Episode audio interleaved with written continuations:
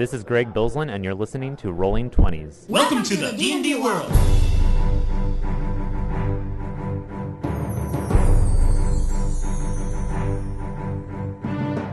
Olá, jogadores e DMs! Estamos aqui para o episódio 82 do podcast Rolando 20. Eu sou Daniel Anandi.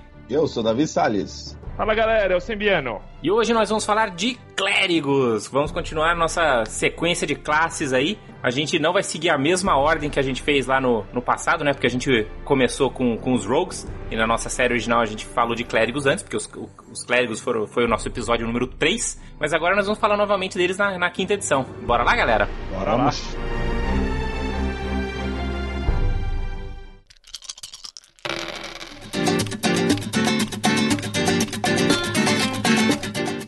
Clérigos estão no D&D desde o comecinho. Nas primeiras histórias do do D&D, né, no D&D original lá, aquelas origens todas do Chainmail, já tinha a presença desses caras, que é inspirados muito na, na, nas cruzadas, né, quando a gente fala de, de Idade Média, essas coisas, não tem como você não lembrar de cruzadas e não lembrar da igreja. Só que no D&D sempre teve uma pegada mais, mais politeísta, né? Embora o clérigo do D&Dzinho, não sei se vocês lembram, ele era um, um, um clérigo muito menos ah, divindades e blá blá blá. E ele era muito mais um paladino, um cruzado, né? Ele era um cara que, ah, eu tenho uma divindade aqui, mas eu tô aqui para chutar bundas e destruir esqueleto. Vocês concordam com essa visão histórica do D&D aí? Até porque é, não, não tinha paladino, né? Não tinha paladino, no D&Dzinho não tinha. Não tinha paladino, os undeads eram mega fortes e o turn undead, apesar de não funcionar direito, era uma, uma habilidade bem forte comparado com as outras do jogo, assim, se você rolasse bem, né? Sim, quando funcionava era extremamente Mantic. E também clérigo só podia ser humano, né?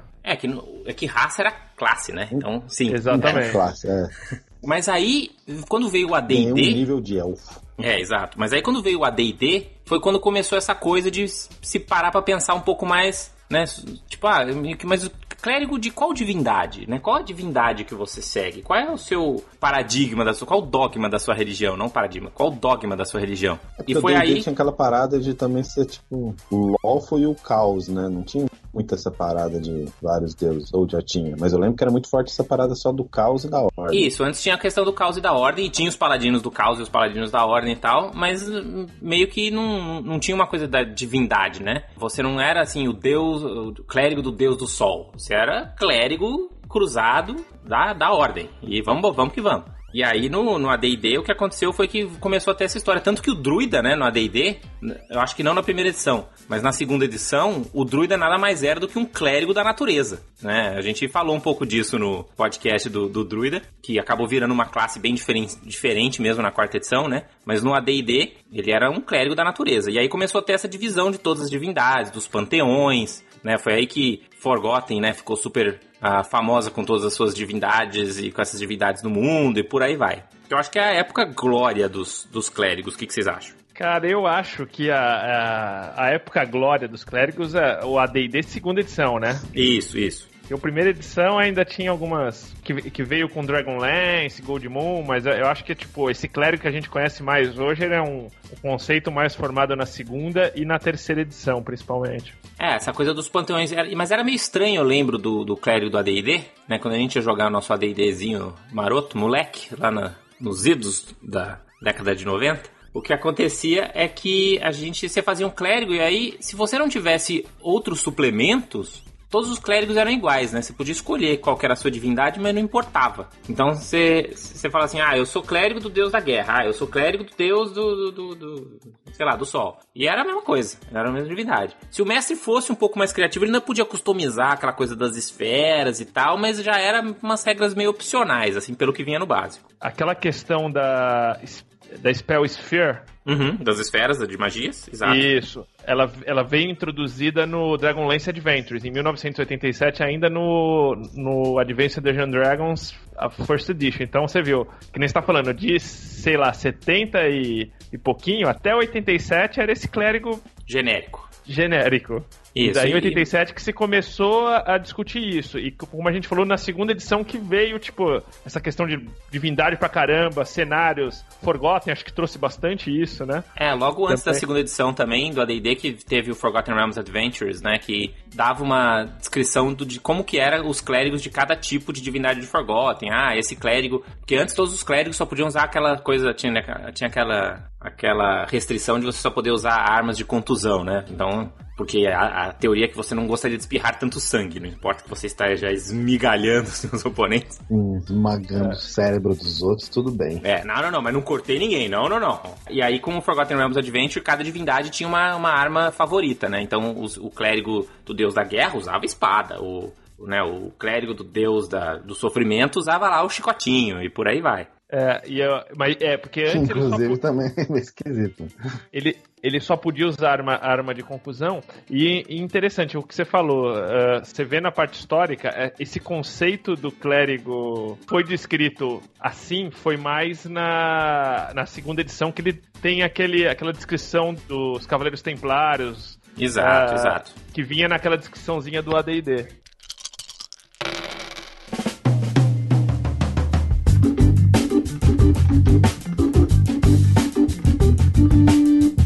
Bom, e aí, depois desse mundo todo do AD&D, veio a terceira edição, que seguiu a linha desse clérigo da, do AD&D, mas agora dando toda uma opção de customização que fizesse sentido para as divindades, né? Que eram a questão das magias de domínio. Né? Então, para cada nível de magia, você teria magias específicas, que é aquele portfólio, né? Aquele, aquela área de aquela esfera de influência da divindade ia te dar e também te dava poderes específicos, né? Além da, tinha poderes específicos? Tinha, né? Porque você escolhia duas. O domínio ele te dava magias, mas ele também te dava um poderzinho. E aí você customizava não, o seu clérigo, um né? Não era muito, acho que não diferenciava tanto, mas provavelmente a, quarta, a terceira edição deve ter ajustado isso com fits, né? Imagino eu, fits mais ligados. Não, mas ele, mas ele era interessante no sentido assim, se você era um clérigo do deus da cura, você curava melhor. Se você era o clérigo do deus do amor, você tinha lá uns charm. E, e ele era num, num, num formato que dava para você uh, customizar. Era meio que fácil de você adicionar novas divindades, assim. E o fato do, do da terceira edição usar Greyhawk com as divindades, então ele já vinha com um panteão de divindades, porque isso também era um problema do AD&D, né? Que você tinha que inventar o seu panteão, né? Se você, porque se você não tivesse usando um cenário pronto. E, o, e a terceira edição trazia uma sugestão de panteão para você, o que era muito muito legal, né? Que você já tinha alguma coisa para você poder usar como um DM de primeira viagem ajuda bastante. Você lembra se você já jogou de clérigo assim, que você tinha alguma divindade que você tinha dos, dos velhos tempos, Davi? Tem alguma divindade que você lembra assim? Fala, putz, eu lembro desse clérigo. Cara, é, de um clérigo que eu joguei, não. Eu lembro bastante das divindades de Greyhawk, porque elas ficaram ah, né, em toda a terceira edição, então lembro lá de Vecna e tal. Mas era também sempre. Os, os panteões são todos meio genéricos, né? Você muda do nome, mas no geral é tudo a mesma coisa. Ah, a deusa da magia, a deusa dos elfos, a deusa do, dos trapaceiros, etc. Sempre vai ter um, um deus do trovão equivalente. Sim, sim. Mas o, eu também gosto dos, dos clérigos de, de Warhammer, que tem uma pegada bem de D&D assim, mas eles são todos bem ao extremo, né? Então, os clérigos do deus do império são mega guerreiros e os deuses do, do Deus da Morte são todos coveiros, então são... Isso era uma coisa que tinha na, na com, as, com as expansões, isso tinha na segunda edição, né? Eu lembro que se você usasse os livros da, do AD&D segunda edição, tipo Forgotten Realms Adventures ou, ou os suplementos de, de Dragonlance, quando você jogava, por exemplo, de um clérigo dos deuses ladrões, você era meio que um quase uma multiclasse de ladrão. Né? E quando você também fazia um, um, clérigo de Mistra, por exemplo, né? ou um clérigo do deus da magia, você sempre era meio mago, assim, você mandava umas magias de lista do mago. Então ele customizava meio que a classe, né? E na terceira edição isso meio que, meio que sumiu, né? Porque você tinha os poderzinhos de domínio que dava uma customização, mas todos os clérigos seguiam o mesmo padrão, né? Não ia mudar, por exemplo, o dado de vida ou a tabela de ataque, nada disso, que eles mudavam lá no AD&D, né? Então deu uma padronizada nos clérigos, mas sem tirar a opção de customização.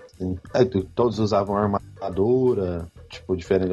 Antigamente os clérigos também, o uso de armadura e o uso de arma dependia dos deuses. O de arma ainda dependia um pouco, porque geralmente os domínios na terceira edição permitiam você usar um tipo de arma ou outra. Mas geralmente todos os clérigos usavam armadura, mesmo que seja o deus da magia, assim. No AD&D, acho que já era um clérigo que não usava armadura. O druida mesmo, que era um clérigo que não usava armadura de metal, né? É, tinha essa, essa coisa de usar coisas da natureza, exato. Inventando desculpas in-game para restrições off-game, desde 1800 e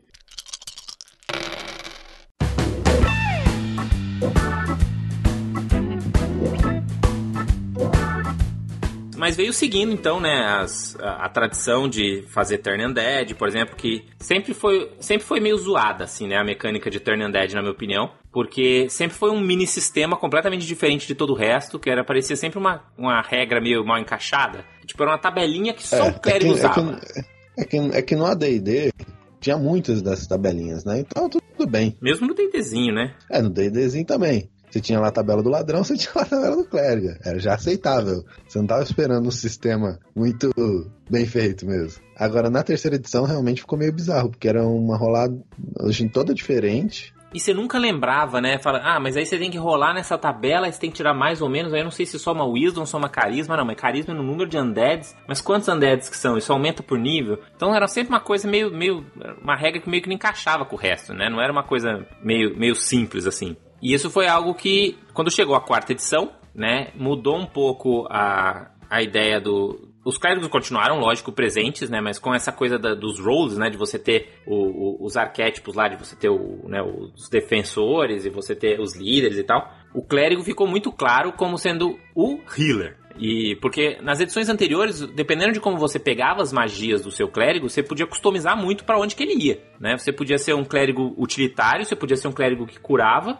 ou você podia ser um clérigo de magias de ataque. O problema, que o que acontecia na prática, né, no AD&D, é que se você quisesse ser muito criativo, você seria severamente punido pelo seu grupo com zoação instantânea. Tipo, ah, eu peguei aqui Sticks to Snakes. Porra, clérigo, por que, que você pegou Stick to Snakes? Por que, que você não pegou cura, clérigo? Você tá louco, né? Então, você como clérigo no AD&D, se você não pegasse cura, você era zoado pelo grupo. É porque também as magias ofensivas do clérigo na D&D eram, eram meio paias, né? Você tinha umas magias tipo Call Lightning, você tinha o Summon Monster, por exemplo, que o mago queria fazer. O problema é que ninguém queria ver o clérigo fazendo essas coisas. a galera queria fazer no máximo um, um bless, né? Uma benção era o máximo. Assim que, pelo que dá bufa o grupo inteiro. Mas tirando isso, cura, mago. É, cura, clérigo, por favor. O que eu me lembro é que você tinha mais essas magias em níveis mais altos também. Então, tipo, o que você tinha muito útil em primeiro, primeiro nível era Hold Person, algumas coisinhas assim mais mais paralisante. Ah, então, tinha opções, mas eh, antes, porque na terceira edição, né, eles resolveram isso de uma maneira muito interessante, que foi, qualquer magia pode virar uma magia de cura, né? Dessa maneira você não tirava essa obrigação do coitado do, clérigo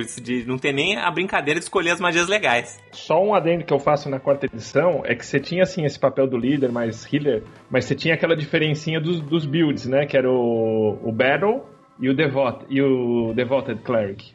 Isso, que também era conhecido como clérigo bom Isso, e o clérigo o ruim. Laser Cleric. É, o Laser Cleric. Quem não se lembra do Laser Cleric? E, e eles resolveram essa Ah, mas o da... Battle Cleric era ruim? Puta, que o Laser Cleric era muito melhor em todos os aspectos que eu me lembre. Porque ele era ranged, ficava lá, curava mais. Conceitualmente era divertido jogar com, com outro, com outro clérigo, assim, mas ele meio que sentia, ele era meio que um off cleric, porque ele, ele era meio off defender, assim, né? Então, para você ser o único clérigo do grupo, ficava meio difícil, por conta da pressão do grupo. Lógico, você joga o que você quiser, enfim, mas assim como lá no AD&D você ia ter a pressão do grupo para só escolher magia de cura, acho que muitas vezes na quarta edição também rolava uma pressão para você ser laser cleric, porque ele curava bem melhor e não morria tanto. É, a única questão é que você só ficava jogando laser nos caras, que era o que prestava do, do cara, fora as curas, né? Isso, é isso aí. Rio bot em sua própria natureza. É que o, o dano, o dano acho que do Battle Cleric era um pouco melhor. Era, era porque era tudo mais balanceado na quarta edição. Tirou um peso do clérigo também, desse negócio de dar boost nos caras. Já, já com o Bardo na terceira edição, bastante, mas o Warlord matou, né? O Warlord Bardo acabou. É, então, esse foi, acho que foi o grande problema da quarta edição, assim, de tirar esse holofote todo do clérigo, né? Se, se enquanto nas edições passadas todo grupo de D&D ia ter um clérigo, porque o putz, tinha que ter alguém curando, entendeu? Tinha que ter um clérigo. Na quarta edição, pelo fato dos outros líderes, né, serem tão bons healers serem, fazerem cura tão bom quanto o clérigo, deixou com que o clérigo não estivesse mais presente em todos os grupos, né? Você passou a ter grupos só com Warlord ou só com Bardo. Sim, sim. É, o clérigo ainda era o, o, o melhor. O máximo da cura, né? Ainda mais se ele pegasse lá os, os fits e domínios de cura. Os outros é. tinham outras vantagens, mas o clérigo sempre foi o cara da cura. Isso. Se focasse, já ficava amante. E uma coisa que eles fizeram também, que nem você falou, sempre tipo Turn Undead foi um subsistema, eles meio que assumiram isso na quarta edição com o Channel Divinity. Botaram o Turn Undead lá no meio, com os poderes malucos de, dos deuses, e ficou também uma coisa assim, bem assumida, separada. No final, eles voltaram com uma versão mais terceira edição no, no Essentials, não sei se vocês lembram. Sim, é, é que o Turn Undead da quarta edição, ele só era um poder adicional, assim. Mas ele era um ataque normal que você Era fazia. outra dano. cartinha como se fosse qualquer outra que você tivesse. Então não era um, todo um subsistema à parte. É essa cartinha aqui que você escolhe ou não. Isso, isso foi, foi bom, assim. Eu, que é como eles fizeram no 13 Age também, né? Eu achei que o 13 Age ele tem um esquema bem bom de, de Turn Undead, assim, também que, tipo, todo o Turn Undead se explica ali naquele espacinho, entendeu? Que é bem simples. Tipo, ó, se o, se o Undead tem menos do que X de vida, beleza, destruiu, acabou e não, não fica inventando muita moda. É, quando eu digo um subsistema, eu, mais ou menos eu quero dizer o seguinte, que dentro do Eternal Divinity, você tinha que escolher, né, entre da Turn Undead ou usar um poder de um deus. Ele não tava, tipo, no, no na lista dos poderes junto, era meio, tipo, um, uma coisinha separada, né? Mas aí passou essa, essa coisa, né, que talvez não tenha sido o grande holofote dos clérigos, e os clérigos também não tinham, na quarta edição eu acho que eles também não tinham tanta diferença entre si. Você tinha essa questão de você fazer o Laser Cleric ou fazer o Battle Cleric, mas dependendo da sua... A, a escolha da divindade não fazia tanta diferença, né? Dava uma customizadazinha, mas eu acho que foi um pouco menos do que era na terceira edição, e com certeza menos do que era lá com os suplementos do AD&D.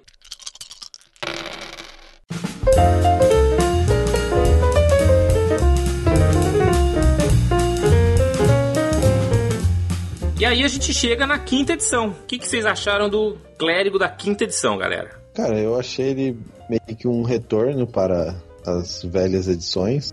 Ou pela, pelo menos para a terceira. Então, você tá lá, escola de suas magias, que você vai mandar. Eu, eu não sei se eu li errado a classe, assim, mas sempre, sempre escolhi umas curazinhas. Mas eu acho que você pode trocar também, né? Igual a terceira. Mas eu não tenho certeza.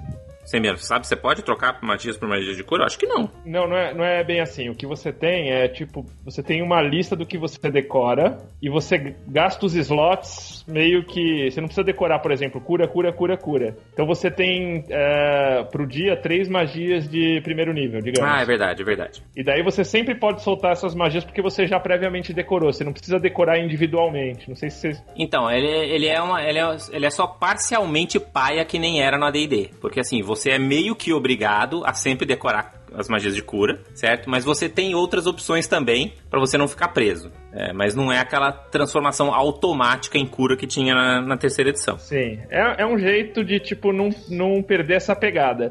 Só que a vantagem aqui é que, por exemplo, você sabe. To... É diferente do mago, você sabe todas as magias do clérigo. É que você tem que decorar uma pré-lista no começo, né? É, porque também senão fica, fica muito inviável, né? Você fala assim, ah, você tem todas as magias do livro e você pode mandar qualquer uma a qualquer hora. Não é nem que é, tipo, é desbalanceado. Ele só deixa o jogo lento, né? Porque, meu, quando que o jogador vai saber todas as magias? Se você dá uma lista menor, fala, ó, no nível 1, você tem essas três aqui, que o mestre já pré-escolheu pra você. Você já tem uma escolha, né? Você já tem uma questão estratégica ou tática pro seu personagem, mas você não precisa ler o livro inteiro pra sair jogando, né? É, o que pegou ah, o pessoal um pouco de surpresa, assim, prin- principalmente quem veio da quarta edição, eu jogo com clérigo. Assim, como jogador, eu jogo, eu jogo uma. Eu tô jogando Elemental Evil lá, um clérigo. É que você tava mais acostumado a dar é, laser então você tinha aqueles buildzinhos já mais formados, não precisava tanto essa, essa questão que era muito preponderante no AD&D, na terceira edição talvez nem tanto, mas é você escolher esse set list de magias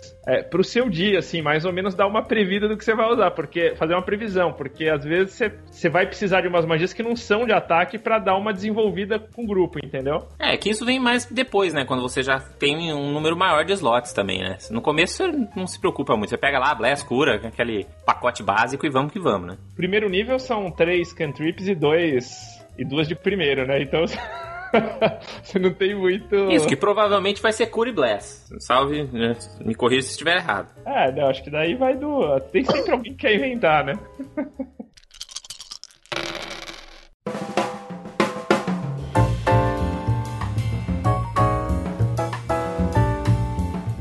E aí, como eles fizeram com o Turn Undead aqui? É, o Turn Undead acho que é só um save, né? Isso. Fala um save, se falhar, tá turned. É isso aí. Olha que lindo. Olha que coisa mais linda. Todo Undead que você tá vendo, faz um save, falha no save, ele tá turn e vai fugir. Olha, olha que, olha que coisa mais linda. Por que Até não fazer chegar assim? no quinto nível.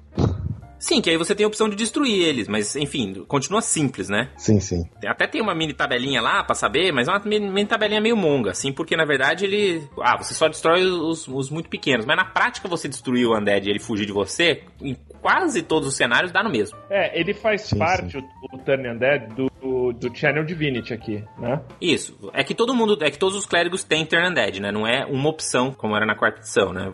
Você vai ter Turn Undead Não, e mais uma coisa. Você também sempre tinha Turn Undead e mais um. Tinha essas duas. Você não tinha como substituir o Turn Undead? Tinha Turn Undead mais o seu do domínio. Ah, É, e talvez tinha builds assim, mas você sempre tinha um Divinity Turn Undead mais algum que era liga- ligado ao seu domínio. Ah, então é igual que era na quinta edição, então. Eu Imagino que sim. É que aqui, por exemplo, destruir o Undead, você destrói a partir do quinto nível. Isso, mas destruir tanto faz. Porque no quinto nível você vai destruir Undead de meio, de CR meio. Tipo, você vai chegar no quinto nível pra começar a destruir rato esqueleto, sabe? Tipo, que, que, que se importa com esse poder, whatever. E, e fora que só no sexto nível que você começa a poder usar duas vezes entre rests. Então, não é uma coisa que vai ficar acontecendo toda hora também, essa coisa do Turn Undead, né? Principalmente se você usar o outro Channel Divinity, que vai depender do seu, do seu, da sua divindade aí, que provavelmente vai ser mais interessante se não tiver Undead na aventura. Então, vo- voltando É, do começo, e- ele tem um D8 de vida, correto? Correto, como sempre foi. Um D8, igual classe. É, não na quarta. Tirando, mas tirando o isso. DDzinho. É, ele tem um D8, tá com o... A quarta não era um D8? Acho, que- acho que tinha, tinha, acho que é um... A quarta uma... era um nível fixo, não era? Quantidade fixa de HP que você ganhava? Ah, sim, sim, sim, sim, mas era comparável ao, ao 1D8, né? Tipo, ele ganhava a mesma coisa é, que pode ser que sim. ganharia umas classes equivalentes. Daí a parte de, de proficiências dele se manteve, então a armadura ele tem lá a, a Light Medium, né? Sempre foi mais ou menos isso. Shields, Não, sempre foi mais ou menos isso, não, senhor. Não- Você não acha bizarro um clérigo que não usa Heavy Armor? cara, Heavy Armor tá, tá bem jogada pro, pro Fighter, né? Não, em termos de balanceamento eu concordo com você. Mas em termos de visualização do clérigo, aquele clérigo de moradinho segurando um Warhammer, ele não tá usando uma armadura pesada? Não, chainmail. É, o Chainmail. Então beleza, então beleza, então beleza. Sei, a- I, I stand Eu corrected. joguei bastante quarta edição, e quarta edição é medium armor mesmo. Então eu já tô meio que acostumado. Eu não lembro da terceira edição. É, eu eu quero lembro crer que que, desde eles... a- Fui convencido, fui foram. convencido aqui com a Chainmail. Na verdade, eu como fã de Senhor dos Anéis, eu, eu não acredito que use nada além de chainmail. Porque chainmail é uma armadura muito melhor. É, full plate na prática, ninguém ia usar essa porra, cara. Você só usa no D&D porque é o AC mais Mantic. Porque na vida real, É, Ele, tipo, o trabalho que ia dar pra você fazer tudo. Então eu gosto muito de chainmail. ele tá com todas, a- todas as armas simples também, que não muda muito, muito de antes, né? E os saves são o Wi- o Wi- o Wisdom e Carisma. que são os que prestam, tirando destreza. E Constituição, ué. Constituição baforada de dragão? Constituição. Ah, é, é Tá, não, eu escutei errado. É, é carisma? Não, então é. Servidor de carisma também. Acho que tem uns dois. No, no- duas magias no Player Handbook inteiro. Que Só se alguém for te chavecar no bar. É só lá que você rola carisma.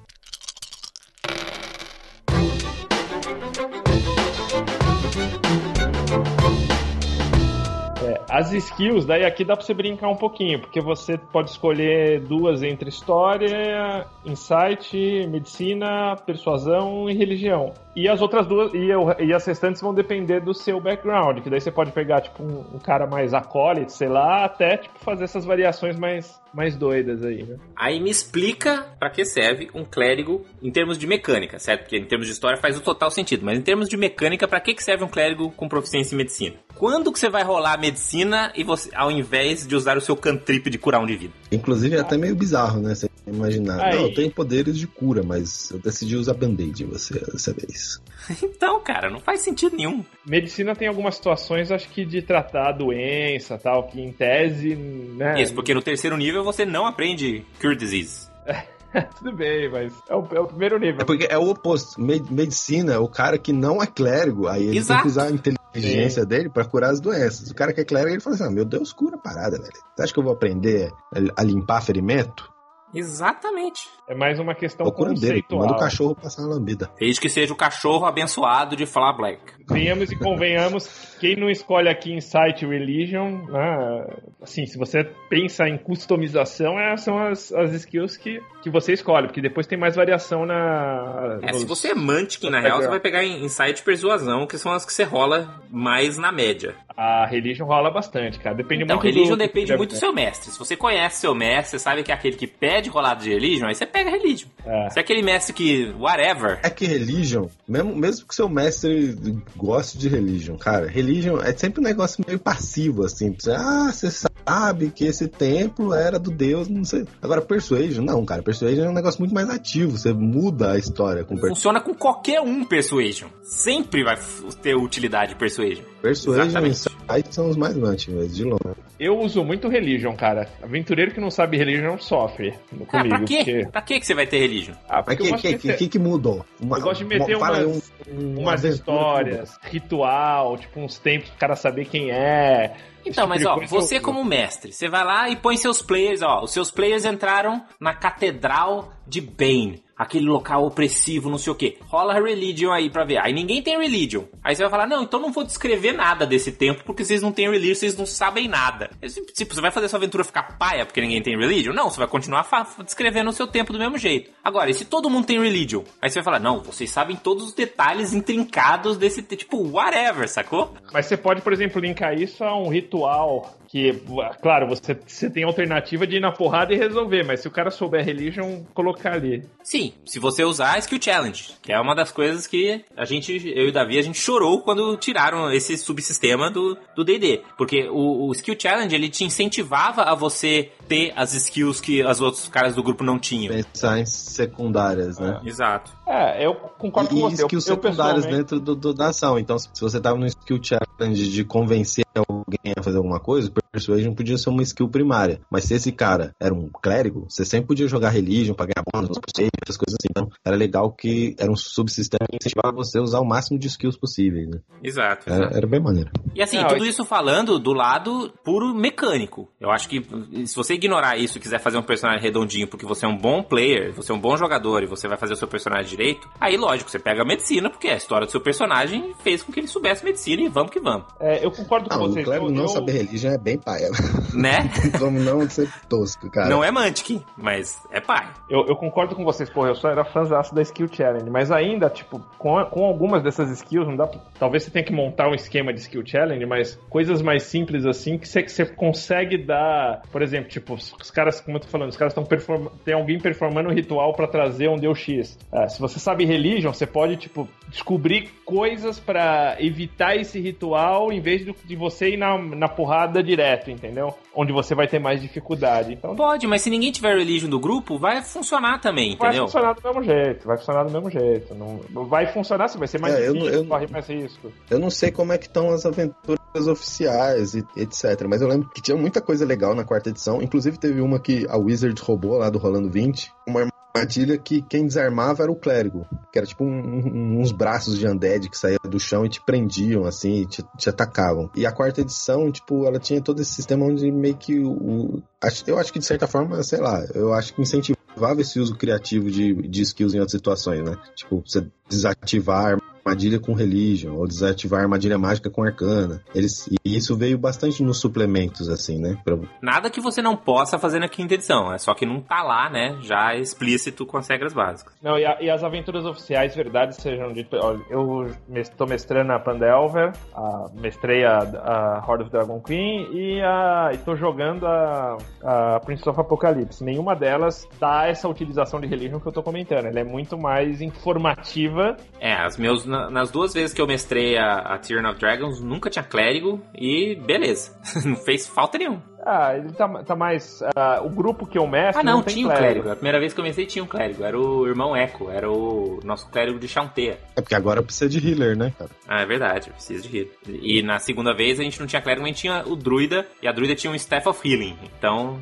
virou o Hillbot ali naquele momento. O grupo que eu mestro não tem clérigo e tem bardo. Bardo, Bardo tem magia cura? cura. Cura. Mas cura bem ou cura É, artisticamente? terceira edição já cura, não cura? Cara, ele não cura como clérigo, mas assim, vamos lá. Você tem. O bardo cura um pouco. Tem três guerreiros. Os guerreiros se curam. Então você E acaba. aí o resto é poção de cura. É, daí o, o que o bardo cura ajuda os outros. Não passaram aperto por causa disso ainda não, cara. Mas claro, tipo, pra frente vai precisar um pouco mais de poção.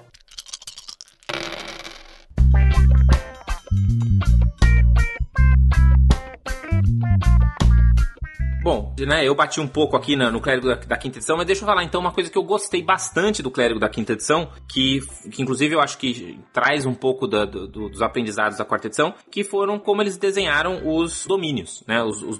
Então, dependendo da sua divindade, você vai ter um, dom- um domínio associado. Então, por exemplo, se você é o deus do sol, você vai ser lá do domínio da luz. Se você é Chauntea, você vai ser provavelmente o domínio da natureza e por aí vai. A diferença é que na terceira edição você ganhava as listas de magias e um poderzinho, né? Aqui na quinta edição você vai ter novos poderes específicos daquele domínio ao longo dos níveis. né? Então, é, começando desde o primeiro nível, mas depois no segundo, no sexto, no oitavo, no décimo sétimo, você vai ganhar novos poderes que são associados a esse domínio. E os poderzinhos muitas vezes são bem interessantes. Eles são, lógico, uns mais legais que outros, mas eles dão uma, dão uma customizada legal no seu personagem. Parece que você, você se diferencia, né, dos outros clérigos, assim, à medida que os níveis vão passando por conta desses poderes. Tem algum, assim, poderzinho que vocês acharam particularmente legal? Eu jogo com o Clérigo da Morte. Qual que é o domínio da morte? O domínio da morte é o que tá no Dungeon Master Guide. Olha Ele- só que mantic. É, ele é direcionado. Sabe aquela parte do Dungeon Master Guide pra, que você faz é, antagonistas? Tá jogando de personagem evil, é isso? Não, mas você não precisa jogar de personagem evil. Ele te dá a opção, por exemplo, em Forgotten, Kellen- Kellenvor é domínio da morte. Entendi, é meio neutro, assim. Mas e aí, qual que é o poderzinho legal que você faz com o Clérigo da Morte? Clérigo da Morte, eu acho ele tem tipo uns negócios meio uns. uns-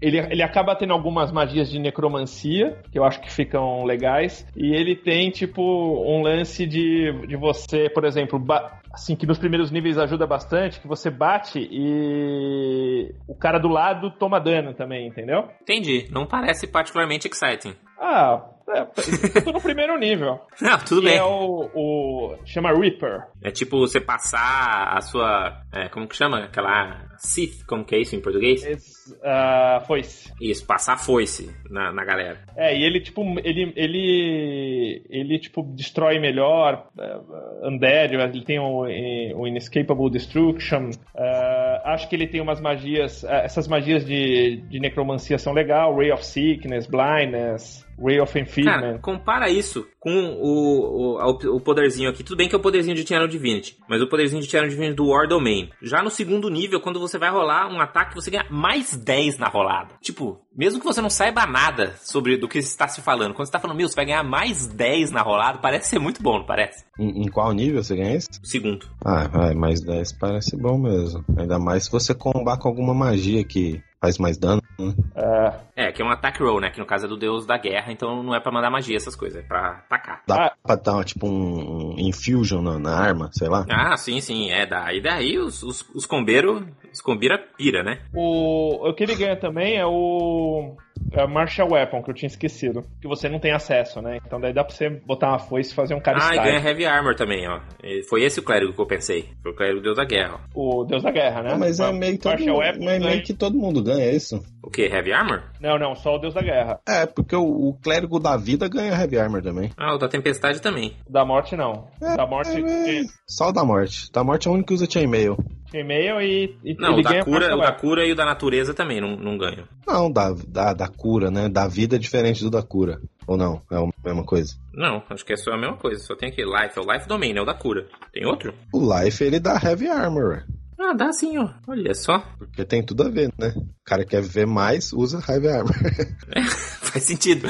Muito sábio esse deus da, da- da cura, né? Fala, bom, eu que vou ficar gastando meus poderes, vocês tratem de usar armadura pesada e escudo aí, galera.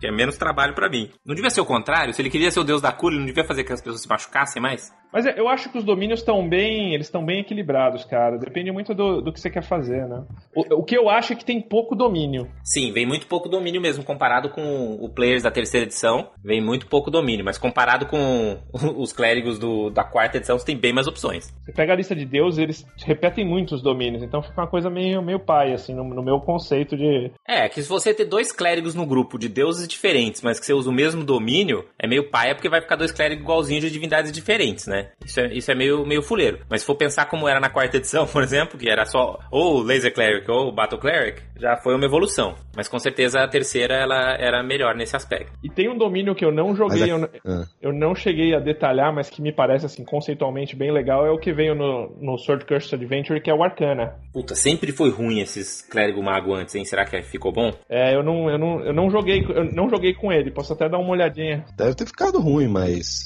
Ó, ele tá com Bom, pelo menos ele não ganha armadura. É.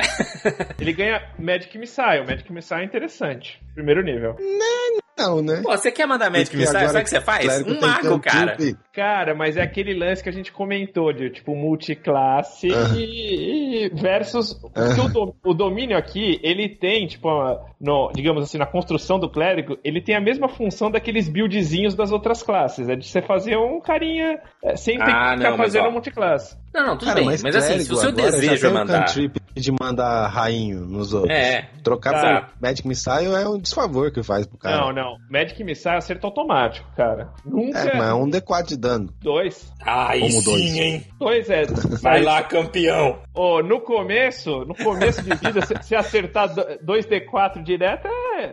Não, mas tudo bem. É que isso não faz dele muito unique. Eu achei. Mas assim, se você for ver o Channel Divinity dele depois, aí ele já fica bem legal. Porque você faz Turn Undead em criaturas celestiais, elementais, demoníacas e feéricas. Isso é maneiro. Você É, fazer então- Turn em elemental, aí já, já, já, vi, já vi vantagem no, no clérigo da magia. Tipo, ele dá um. Ele dá um desmiss assim em geral.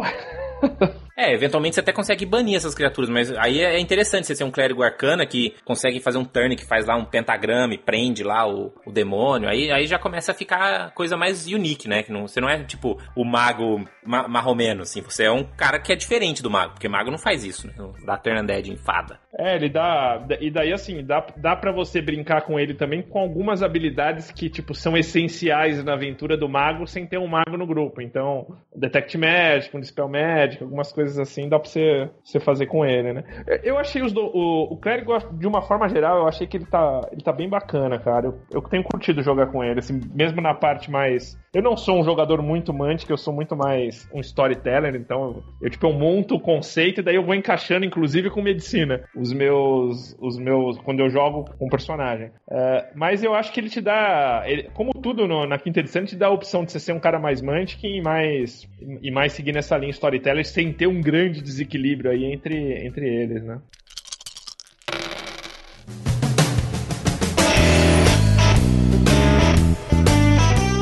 Tô tentando lembrar aqui se eu já joguei de clérigo. Acho que a única vez que eu joguei de clérigo foi uma vez que eu joguei uma, uma mesa do Xande, aquela, uma- aquela mesa Epic Level, que eu, eu fiz um, um clérigo de nível 25 lá. Fiquei três dias escrevendo a ficha do maldito nível 25 na terceira edição. Mas fora isso, eu acho que eu joguei muito pouco de clérigo, assim. Em geral, é uma classe que eu não, não dou preferência, não. E você, Davi? Ah, eu fiz um clérigozinho de quinta edição.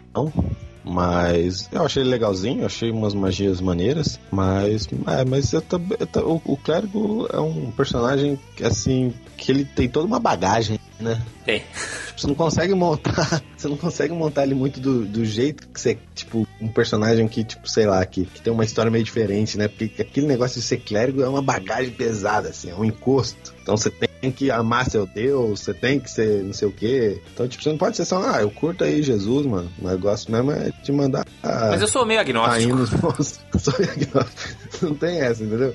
É, o clérigo é sempre. Ele tem toda essa bagagem do, do Deus. Eu acho que isso meio que deixa o personagem muito superficial, assim. Se você curte muito o desenvolvimento da história do seu personagem, não sei o que, isso meio que mata ela.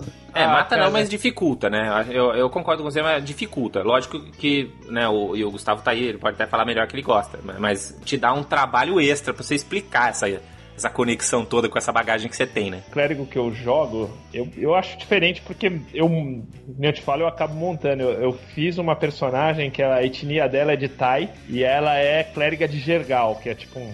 Jergal é aquele deus que deu os poderes pra, pra Bane, pra Mirkuta, nananana, e ele ficou meio. Ele é como se fosse a personificação Um da. deus vacilão, basicamente. Na verdade, não. É o cara que, tipo, tinha tanto poder que ele dividiu e ele ficou ali. Eu não vou morrer, não vou brigar com ninguém, me deixa Pô, aqui o na cara boa. deu, deu os poderes de volta pra Bane, pra Baal, caramba, é vacilão, cara. Vacilão nada, todo mundo morreu depois ele ficou vivo. Quem que é vacilão?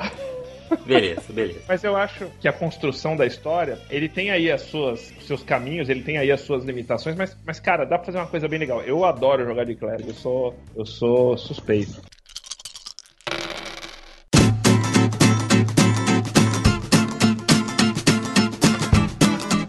Bom, vamos tentar lembrar então alguns clérigos clássicos de. Ah, uma coisa que vocês repararam é que a gente não falou muito sobre as magias, porque a gente vai fazer um podcast específico falando de magias, a gente vai lembrar das magias clássicas aí de clérigos e de magos, né? E, vamos fazer também um pouco de sessão nostalgia das magias que a gente gostava, que não tem mais. Mas hoje a gente vai tentar encerrar aqui pensando um pouco de clérigos clássicos, né? Do D&D, assim. Eu acho que um que a gente pode que eu posso começar aqui, vou roubar um pouco do, do território do Gustavo, é a já mencionada Goldmoon, a clériga de Mishkal. É isso? É assim que fala? Sim, sim, sim. Eu sempre falei Michacal, mas tudo bem. Seu inglês é melhor que o meu. Que é a deusa da cura aí. Eu posso estar tá, tá, tá enganado faz tempo, que é a deusa da, da, da, da, cura aí do, do mundo de Dragonlance. É, que você lembra como sendo, tipo, o, o, o clérigo Hillbot clássico, né? Aquele clérigo que tá lá, que não, não tá, tá lá mais pra curar os outros mesmo, não fica arrumando muita treta. Ele não é exatamente o cruzado, né? É um, é um clérigo mais daquele que vai levar a palavra do Senhor, aquela coisa toda, né? É, ela é, o que, o que foi pegada... triste é que assim, eu não sei, a, a Gold aquela... é um personagem muito chato. não sei tipo na história, né? isso. Isso meio que é, isso meio que destruiu assim a deusa para mim, entendeu? Eu falei, cara, não, não vai dar para curtir você, deusa da cura, porque seus É porque ela tava muito, muito no, no, trampo de levar a palavra de Michacal para para todo mundo, né, que perdeu seus deuses. Aí ficava meio mala mesmo. É, eu eu eu curto porque eu sou fãzaço de Dragonlance, então de novo sou, sou suspeito. Mas eles foram criados naquele conceito ainda do AD&D que tipo, digamos assim, o clérigo ele não era esse cruzado que virou na segunda edição, né? Que tipo tinha essa descrição. Então, se você vê tanto ela como o Elistan que aparece na história, que depois vira clérigo de Paladine também, eles são aqueles caras mais sacerdotes. E, cara, o clérigo não é um padre, né, cara? O cara que põe armadura, pega uma massa e vai lá esmagar Sim. a cabeça de Undead não é o cara que tá lá na igreja. É, a, a Gold não, mas em, em Dragonlance tinha aquele clérigo, aquele clérigo de Tiamat, Sim, que tem é um o... combate que é muito muito legal contra ele, assim, o que vai contando mais ou menos o que tá é. acontecendo. Ah, eu não lembro, não, mas eu, vai é contando o... que tá acontecendo entre os deuses e tal. Puta, é bem legal, cara. É uma das melhores cenas do livro. O, o Verminard é o Darth Vader de Dragonlance, cara. ah, pode crer, total. Porque é, é o papel dele, assim. E, e você falou tudo. Ele, ele acho talvez mais icônico pra Dragonlance do que a própria Goldmon, apesar dele morrer, né? No, no... Spoilers! No primeiro livro. É, mas ele, é, ele foi tão representativo que, assim, ele morre no primeiro livro, mas se você pega os módulos do Dragonlance original, ele, ele meio morre e mais né? volta. Ele volta, tipo, e persegue os caras. Assim. É um clérigo famoso também, né? E que mais que a gente tem de clérigo? O que vocês lembram aí de, de outros mundos? Tem algum clérigo famoso de Forgotten Realms? De Forgotten Realms. Tinha. Daquele Cleric Quintet eu não, não, não vou me, me lembrar o nome dele. Tem o, o, o icônico da terceira edição de Greyhawk, de Greyhawk, né? O Yozan. Yozan, isso. Cara, é, o Yozan é realmente o icônico, porque ele é o clérigo genérico total, assim. Clérigo da cura que tá lá e aí o que, que ele faz? Ele cura. Mas e a personalidade dele? Ah, a personalidade dele é que ele gosta muito de curar e nas férias ele aproveita para aprimorar sua cura. É isso que ele faz. Isso. Ele é humano para não ter. Pra não, ser, não, não, imaginar que ele tem alguma personalidade. É humano, né? branco, cis, anão, altura ele mediana. Um assim, já ia dar muita personalidade. Nem muito velho, nem muito jovem. Exato. Mas é que você Esse. não parou pra ler os romancinhos dele, pô. Ah, é? Nos romancinhos ele tinha personalidade? Putz. Sim, ele vai. Curava também. Vai, vai, curava. vai desenvolver. desenvolve toda essa personalidade dele de curar. Assim. De Forgotten, cara. É, é. Na cabeça. Então, mas uma coisa assim, falando em clérigos malignos, um dos livros que eu tô lendo agora são o, a crônica de Drist. E num dos primeiros livros conta muito sobre o universo de Mesoberrazan. E os clérigos Drow são muito feras. Chutou. No caso, as clérigas, né? Chutou as no gol, né? Uh, porque lá os Draws são, são as clérigas de Loth. Então são todas aquelas Matron Mothers. Essas são as mais famosas clérigas de, de Forgotten. O Davi bateu o pênalti, meu. Gol. Olá. É isso aí, pode crer, pode crer. É, porque é, realmente é um, é, um, é um que marcou mesmo, né? Porque se você for parar pra pensar, na maior parte das vezes não aparece tanto assim. Sempre tem clérigo pra tudo quanto é lado, né? Então tem, principalmente paga pau de Mistra, né? Que todo mundo é filho de Mistra, parente de Mistra, deus clérigo de Mistra e tal. Mas você não lembra tanto assim, né? Da, de clérigos icônicos, assim. Geralmente vai ser. O que a gente pode dizer é que ser clérigo de deus maligno é muito mais legal. Porque você sumona demônio, você faz umas, cara... umas paradas sinistras. Agora, clérigo do bem, você cura. Você cura, cara. De- No máximo você manda uns Raise Dead quando você for de nível mais alto. O, esse, esse negócio do clérigo que vocês estão comentando é tão engraçado que no, no Dark Souls eles, ma- eles mataram o clérigo, né? Pegaram, transformaram ele naqueles servos que já é bem mais. Tem um que mais. Pô, muito mais B10, é muito mais B10 os clérigos do Dark Sun, que são os clérigos dos elementos, né? O clérigo do fogo, o clérigo da água, o clérigo. Pô, é bem mais, bem mais maneiro. É, o dos elementos e tem o dos. O dos. os dos, dos dragões, né? Dos. Que são aqueles caras que, que ganham os poderes dos. Dos donos É, da que, é cidade. que eu acho lá. que hoje esses, é, essa classe seria muito mais traduzida como um Warlock do que como um clérigo, eu acho. Sim, mas na época o contexto dele era, era ser um clérigo, né? Era mais clerical, é. Mas é, mas é é mais, né? Eu acho que no paradigma de hoje faria mais sentido ser essa cara que fez um pacto com uma entidade muito poderosa, né? Eu nem lembro como eles ficaram na quarta edição. De cabeça assim eu não, não vou lembrar, mas. Não, eles Se só, eles- só se eles foram tinham os poderizinhos. Não? eles tinham os poderizinhos customizados lá, né? No, no, no Player's Guide. E, e é isso aí. Mas é a seguir, porque o, o, o módulo do clérigo funcionava ainda, né? O módulo funcionava. Mais alguém? Mais alguém que a gente esqueceu aí? Ah, só pra diferenciar, a gente também tem os clérigos de Eberron, que Eberron é bem, é, é bem diferente, não, mas é diferente que no- eles pararam com esse negócio da relação dos deuses com a magia, né? A magia clerical de Eberron é tipo uma magia arcana. Você manda, independente do seu deus existir ou não, você acreditar no seu deus é muito mais uma questão de fé do que. E Eberron também tem uma coisa que, que uma das religiões lá é uma, é uma religião monoteísta, mais ou menos, né? Que é a, a religião da, da luz lá, não tem uma parada Silver assim? Flame, né? Silver Flame, exato. É. Que aí você Ah. não é uma politeísta. É assim, tem a Silver Flame e acabou, cara. É isso aí. Que eu acho que é também interessante, né? Que sai bem do, daquela tradição politeísta do AD&D, né? É, É, Forgotten. acho que a parada é justamente brin- brincar com, com essa parada do mundo real mesmo, né? Quando surgem as primeiras religiões monoteístas e, e começa a ter um, esse embate teológico, né? É, teológico e também as cruzadas, né? A questão de você ter uma, uma capital sagrada e você querer levar a verdadeira palavra do Deus único, né? Você quer que é um clérigo é, e- famoso E isso é um tema bem importante lá no reino. de Forgotten? Eu lembro que o Elmister tinha um nível de clérigo aí de Mistra. na terceira edição. Pô, quando o seu clérigo icônico é o mago mais famoso do reino, você sabe que os clérigos estão em baixa mesmo. Tá difícil mesmo. mas, mas em Eberron tinha uns clérigos que são, eram muito fodas, que eram os clérigos da morte, mas os elfos de Arenal. E esses clérigos, eles eram clérigos da morte, mas era tipo da, a morte do bem, assim. Então você fazia zumbis, mas eram zumbis de gente boa.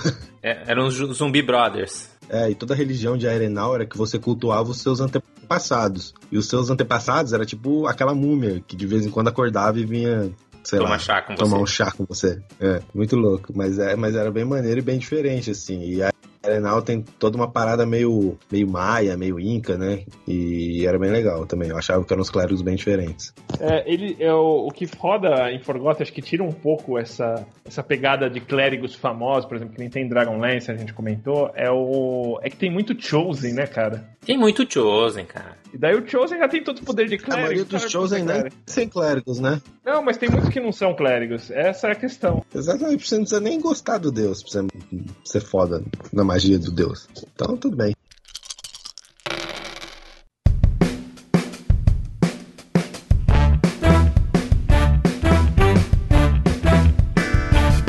Beleza, gente. Então vamos. Palavras finais aí. Fale aí seu, suas palavras finais de clérigo, o que você recomenda para os nossos ouvintes. E aí a gente vai chegando aqui pro final de mais, mais um, um podcast de classes. O que, que, você, o que, que você fala do clérigo aí, Davi? Cara, o clérigo, eu falei acho que mais mal do que bem dele, mas eu acho que o clérigo é legal porque quando você quer fazer esse fanático por alguma coisa, eu acho que o clérigo é uma boa opção de escolher, porque ele, a toda a classe vai ser temática dentro daquela, daquele universo que você escolheu, ou seja, o seu deus da morte, você é ligadão com a morte, você curte mesmo é passear de caveira, vestir de preto, pintar, passar sombra no olho e tal. O Gustavo pode falar isso melhor do personagem dele. E, mas eu acho que é legal, tipo, eu, eu acho meio chato que você faz um personagem meio mono, né? Só tem um, um- uma cor, mas, mas às vezes você quer fazer assim, eu acho que o clérigo é uma boa opção. E você, Gustavo? Tem uma questão do clérigo que eu acho que pra ele ficar legal em termos de história, você tem que acessar alguns livros que ainda não tem na quinta edição, que são da segunda edição. Então, ou da terceira, o Crenças e Panteões, é, o Feitos no Avatar. Então eu normalmente vou lá, eu pego, tipo, os, os apelidos dos deuses pra fazer frasezinhas assim e tal. Pra ficar legal, assim. Eu curto, como eu falei, eu curto muito jogar com clérigo que eu gosto desse lance do, do divino, de ser aquele cara que sente alguma coisa diferente na força, assim, sabe? Então eu, eu recomendo. E assim, para terminar da, da, minha parte, tem um poderzinho que a gente não falou que, que me trouxe aquele aquela nostalgia da, do AD&D que é a Divine Intervention, né? Que é, é, meio paia, mas é que é bacaninha que é aquela que você podia rezar pelo seu Deus e acontecer alguma coisa. Que ele ganha lá pelo décimo nível, mas me trouxe aquela nostalgia. Ah, é legal. Esses, esses poderes narrativos eu acho que são sempre, são sempre uma opção interessante pro, pro jogo. E, mas bem, é isso aí. Então eu acho que espero que vocês, é, se vocês forem jogadores, que vocês façam clérigos que sejam menos monocromáticos, que não sejam heal bots, né, que adicionem algo mais aí pro, pro grupo. E se você for mestre, ajude os seus jogadores de clérigo a terem opções, né? Tipo, dê poções de cura pro seu grupo, para eles não dependerem tanto do seu clérigo. Veja aí as alternativas para que você não fique na mesmice do eu curo quando chegar na minha vez. Lembrando também aos nossos ouvintes que se você concorda, se você discorda, vá lá no rolando20.com.br, deixe seu comentário, fale lá sobre o seu personagem clérigo favorito. A gente não falou muito de divindades aqui também, porque a gente acha que isso dá um tema inteiro para um, pra um podcast, que a gente pode falar de todos os panteões aí, de todos os cenários, e, e, e tem bastante pano pra manga. E se você também quiser colaborar com a gente, não se esqueça que a gente tem o nosso Patreon, lá no patreon.com.br rolando20. E também a gente abriu para quem não tem cartões internacionais, quer pagar a gente em reais, a gente também aceita. Então, por favor, agradeço aí pela, pela ajuda. Você pode ir lá no padrim.com.br barra uh, rolando 20 e, e, tem lá algumas opções para você contribuir com a gente. Uh, não se esqueçam de então deixar seus, seus comentários. Obrigado pela audiência e rolem 20. Falou. É isso aí. Dungeons.